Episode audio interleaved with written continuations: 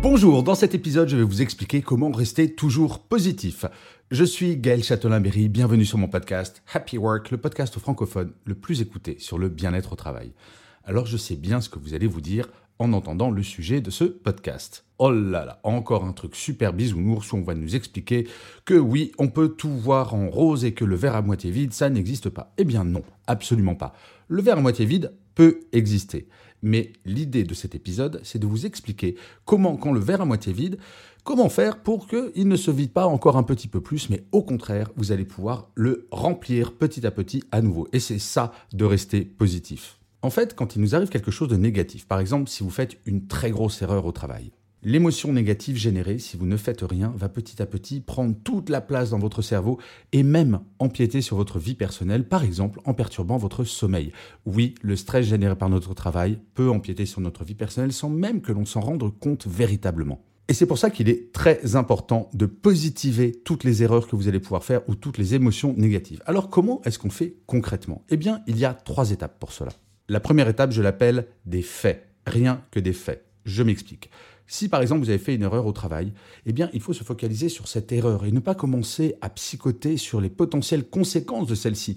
Tiens, je vais peut-être me faire virer, je vais peut-être me refaire engueuler, peut-être qu'il va m'arriver des catastrophes, peut-être qu'au final je vais être au chômage et si je suis au chômage, je vais perdre mon appartement, je vais me retrouver à la rue, ça va être une horreur. Et là, c'est l'escalade et on va commencer à imaginer des conséquences alors que très factuellement, nous n'en sommes qu'au début. Il faut donc revenir sur les faits. Que s'est-il passé? Et éventuellement, noter cela sur un papier, histoire de rationaliser. Le problème quand le verre commence à devenir à moitié vide, si vous n'y prêtez pas attention, il va se vider de plus en plus, mais à cause de votre imagination, non pas de la réalité. Il faut pour cela revenir toujours au fait. La deuxième chose, c'est de vous poser la question, qu'est-ce que cette épreuve vous apprend? Quelle que soit l'émotion négative, quelle que soit l'erreur que vous avez faite, l'idée, c'est de ne pas reproduire la même chose. L'idée, c'est de ne pas connaître à nouveau cette même émotion négative. L'idée, en fait, c'est d'apprendre. Et tout ce qui nous arrive dans la vie de négatif, nous pouvons en apprendre quelque chose. Et apprendre quelque chose de cette épreuve, c'est grandir. Et c'est cela, être positif. C'est se dire, OK, je vis à cet instant, mais j'apprends quelque chose et surtout, cela ne se reproduira pas de la même manière. On est d'accord, ça ne va pas régler le problème à court terme, mais ça commence à vous projeter dans l'avenir, car le problème de toutes ces émotions négatives, c'est qu'elles vous font rester au même stade.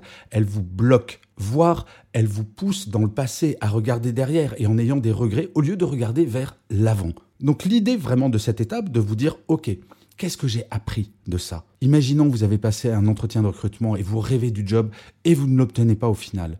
Très bien, vous pouvez être triste, vous pouvez avoir une émotion négative, mais plutôt que de vous dire Mon Dieu, qu'est-ce que je suis nul, je n'ai pas eu le job, de vous dire Ok, qu'est-ce que j'aurais pu faire de différent pour éventuellement réussir le prochain entretien? Et peut-être même contacter le recruteur pour lui demander un débrief, histoire de grandir. J'ai déjà donné cette phrase que j'adore, qui est un proverbe japonais.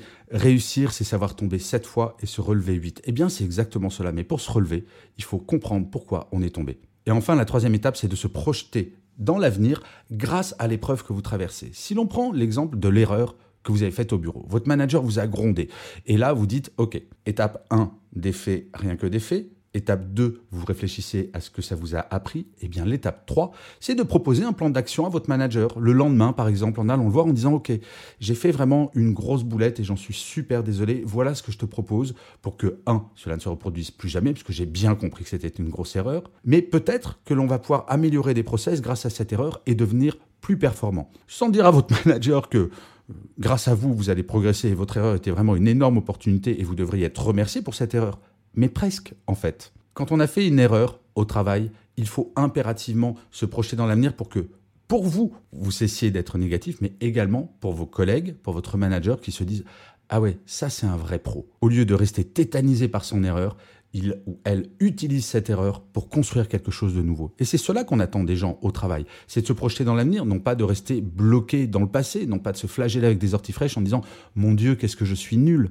Être positif, vous voyez, ce n'est pas nier la réalité, mais c'est au contraire utiliser cette réalité, quelle qu'elle soit, aussi négative soit-elle, pour construire quelque chose qui va vous faire grandir. Je vais dire une phrase que j'adore d'Albert Einstein qui dit ⁇ La vie, c'est comme faire de la bicyclette. Pour ne pas perdre l'équilibre, il faut avancer. ⁇ Eh bien, toujours être positif, c'est exactement ça. C'est toujours être en mouvement. Ce n'est pas nier les obstacles, ce n'est pas nier les nids de poules qu'il y aura sur la route. Bref, de toujours être dans le mouvement. Et moi-même, dans ma vie professionnelle et même personnelle, j'en ai connu des échecs, j'ai fait des erreurs, j'ai eu plein de trucs négatifs, comme tout le monde.